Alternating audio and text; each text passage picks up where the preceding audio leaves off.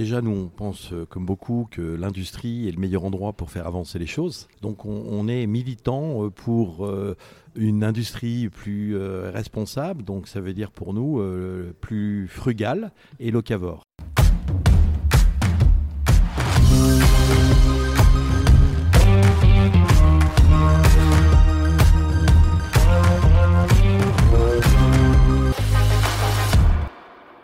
Bienvenue dans cet épisode de Transformer, le podcast des dirigeantes et dirigeants qui impulsent le futur, un podcast entreprise du futur réalisé en partenariat avec Okedito, agence de croissance digitale pour la performance des équipes marketing et commerciales. Ce podcast est réalisé depuis le 8e congrès entreprise du futur à Lyon.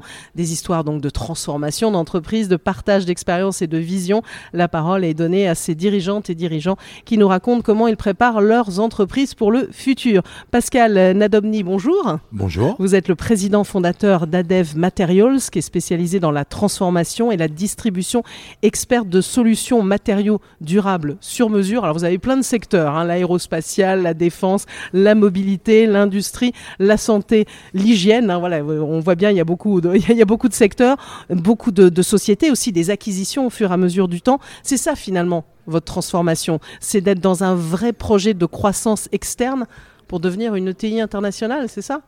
Alors effectivement, nous avons construit une, ETI euh, qui est patrimoniale, internationale, euh, siège à Lyon, à Confluence, euh, par la construction de croissance externe avec des acquisitions de PME, au début en France et puis très rapidement à l'international avec plus d'une trentaine d'acquisitions, donc 15 à l'international, 5 aux USA, euh, plusieurs en Europe. Très clairement, c'est dans une logique stratégique mhm. euh, qui est dans trois dimensions. Euh, la première, c'est de rester un expert de, des matériaux que l'on connaît bien, donc mhm. les films techniques et les rubans adhésifs et les mousses d'un côté, donc les matériaux souples.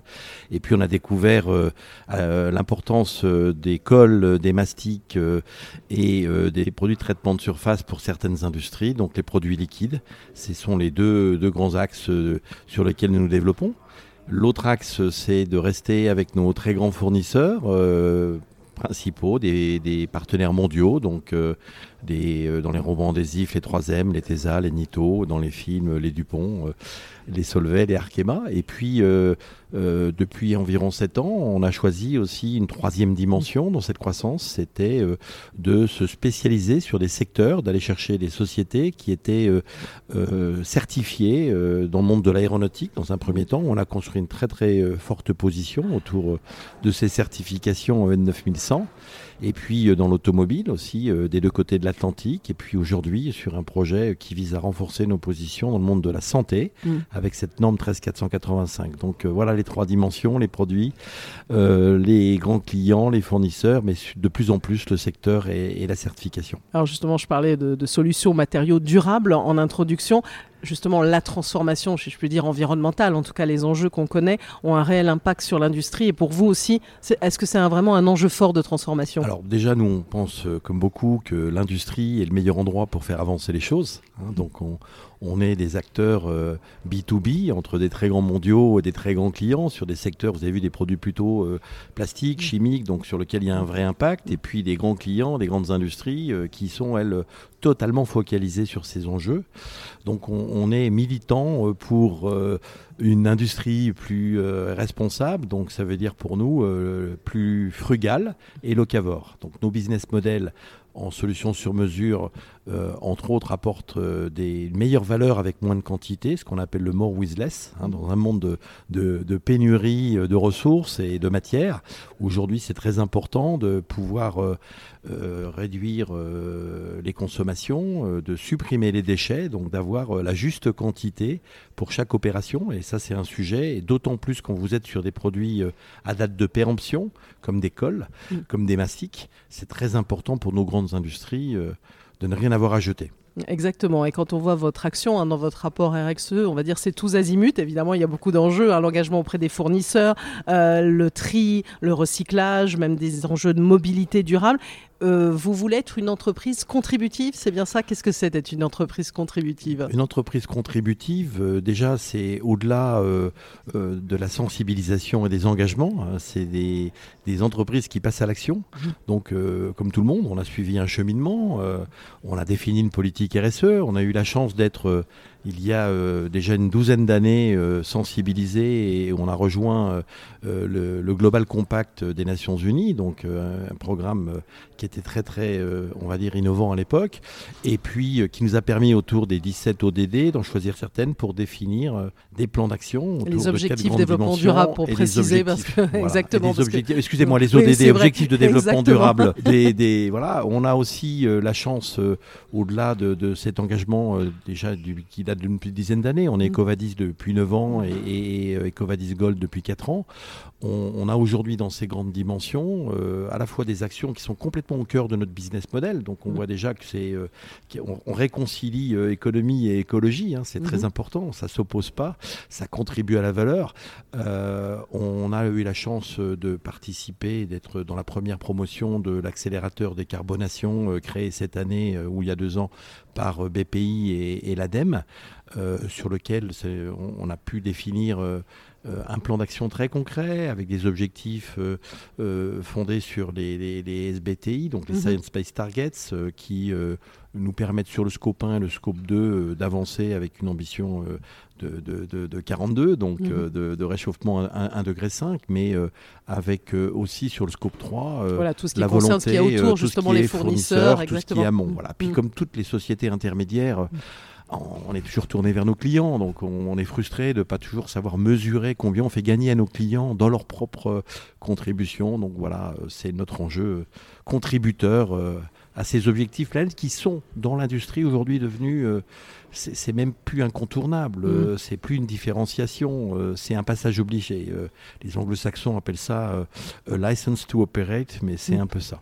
Oui, évidemment, et on, connaît et on a bien vu les enjeux auprès des 50 industries, entre guillemets, les plus polluantes et les enjeux de décarbonation qui sont mis en avant notamment par l'État. Alors Pascal Nadomni aussi, dans tout ça, il y a l'homme aussi. Et ça, le capital humain, pour vous, c'est majeur et ça fait partie aussi de, cette transformation, si je puis dire, d'entreprise? C'est la, la dimension, euh, on, dit souvent euh, la deuxième dimension, mais en fait, euh, c'est la première au départ et, c'est la première à l'arrivée, parce que tout ça est possible qu'avec des équipes engagées. Alors la bonne nouvelle, c'est que aujourd'hui, ce sont des enjeux qui attirent beaucoup nos, nos valeurs du futur, notre capital humain du futur, c'est-à-dire les jeunes. On a aussi une particularité, c'est que très très vite, on a compris que euh, les femmes dans l'industrie n'étaient pas assez présentes et que Women in Science, c'était mm. vraiment un enjeu de, développement.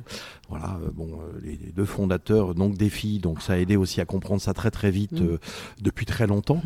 et on a développé un, programme qui vise, qu'on a appelé Ad, Power, qui vise à donner plus de place à notre capital humain féminin. Et puis aujourd'hui, dans un, une belle manifestation, mais plutôt que de demander à quoi, quoi sera fait l'avenir à des économistes, il euh, vaut mieux demander à nos enfants. Alors, vous voulez euh, agir, on va dire, au service de la transformation responsable de l'industrie. Vous en avez parlé. C'est si facile que ça?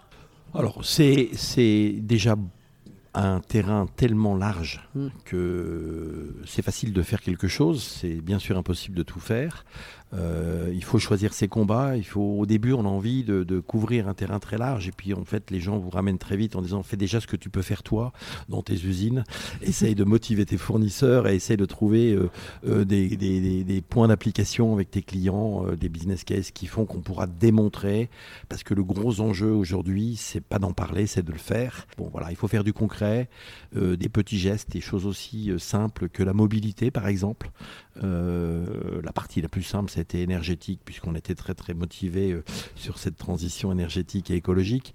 Mais euh, il y a vraiment euh, aujourd'hui beaucoup de choses à faire et nous, notre volonté, c'est d'embarquer nos équipes, de mesurer et de faire ce que l'on peut à notre échelle. Alors, on a un petit rituel hein, pour cette édition 2023 et pour ce podcast hein, qui est réalisé en partenariat avec Okedito, dans des questions qui vont être posées par Paul Perdrieux, le fondateur et directeur associé d'Okedito, à qui je passe la parole. Très bien. Nous, on a un petit rituel avec trois questions. Euh, chez Adev Materials, c'est plutôt physique ou digital? Alors c'est intéressant parce que euh, on aime le physique. Euh, les PME sont construites par l'échange. et puis donc, comme on a regroupé plusieurs PME pour devenir une ETI, Euh, Covid nous a appris à être digital malgré nous euh, en termes de communication, mais le digital est présent partout euh, dans nos enjeux de transformation, c'est-à-dire dans nos usines avec le 4.0, très en aval avec le e-commerce. Et donc, on aime bien les deux. Deuxième question, vous êtes plutôt newbies, conquête de nouveaux clients, ou valeur vie client?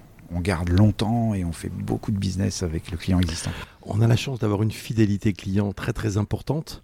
Quand on travaille avec des très très grands clients, des très grands fournisseurs, il n'y en a quand même pas beaucoup qui deviennent numéro un ou numéro deux mondiaux dans le monde de l'aéronautique. Donc il vaut mieux quand même déjà travailler avec ceux, ceux qu'on a. On a la chance d'être en direct chez des gens comme Airbus, Boeing, Thales, Dassault. Donc le plus gros développement est surtout déjà d'accompagner nos grands clients et puis euh, surtout d'inventer le monde de demain avec eux, puisqu'ils sont aussi euh, des très grands moteurs euh, de la transformation en amont. Troisième et dernière question, si Adev Materials était un sport, quel serait-il? Ça serait très naturellement un, multisport. Donc j'aurais tendance à dire un décathlon, euh, puisqu'il faut euh, à la fois être capable euh, de courir vite, de, sauter haut et, de pousser fort. Donc c'est notre enjeu. D'ailleurs, notre transformation, nous, on doit concilier trois sports qui, sont, qui sont compliqués, puisqu'on a la croissance, qui est un vrai défi aujourd'hui. On a la dimension, un changement de dimension. On a la partie intégration des croissances externes, qui, qui est multiculturelle. Et puis on a cette transformation euh, qui est multidirectionnelle, euh, digitale, euh, humaine et environnementale, comme on l'a vu tout à l'heure. Bon, bah, je crois que c'est un excellent cocktail, le décathlon. Merci, pour... Merci à vous. Merci.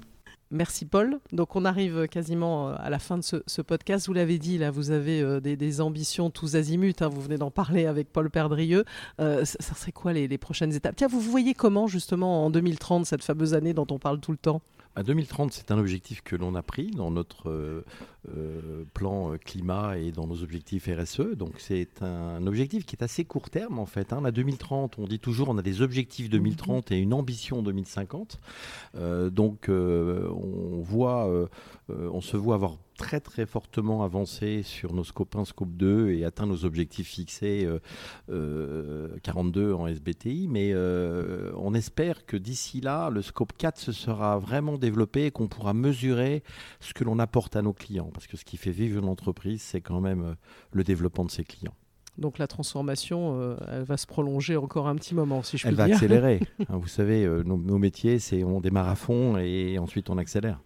Eh ben, merci beaucoup à vous, euh, Pascal Nadobny, donc le président fondateur euh, d'Adev Materials, d'avoir participé à cet épisode de Transformer, le podcast des dirigeantes et dirigeants qui impulsent le futur. Merci à vous.